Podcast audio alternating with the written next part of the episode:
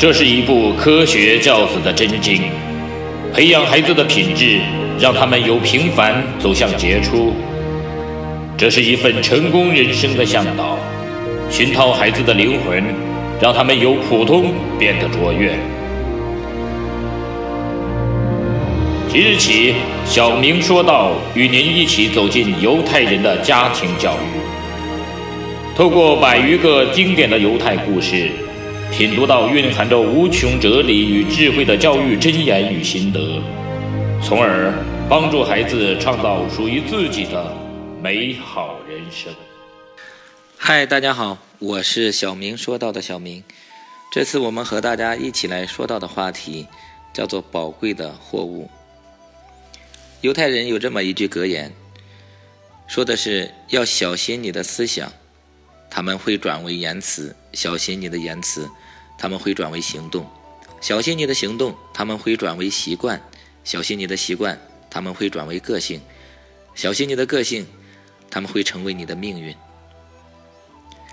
有一位犹太人的拉比和一群商人出海航行，商人们带了很多的货物准备出售，商人们就问拉比：“哎，你带了什么货物呀？”拉比回答他们说。呵，我的货物比你们的都宝贵，就是没有告诉他们带的是什么。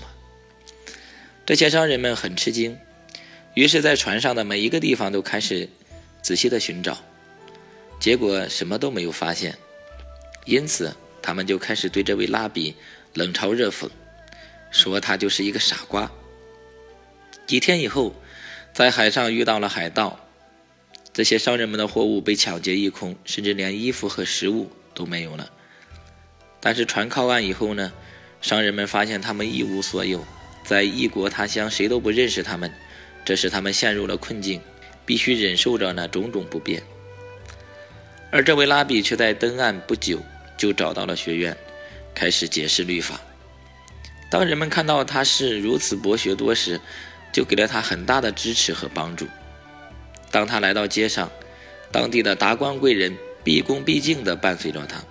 看到这些，他的那些商人同伴都很困窘，然后对他说：“请原谅我们对你的嘲笑吧，我们祈求你，让这些人也帮帮我们，给我们一些吃的吧。我们现在真的很饿，而且我们现在明白了，知识才是最好的货物。”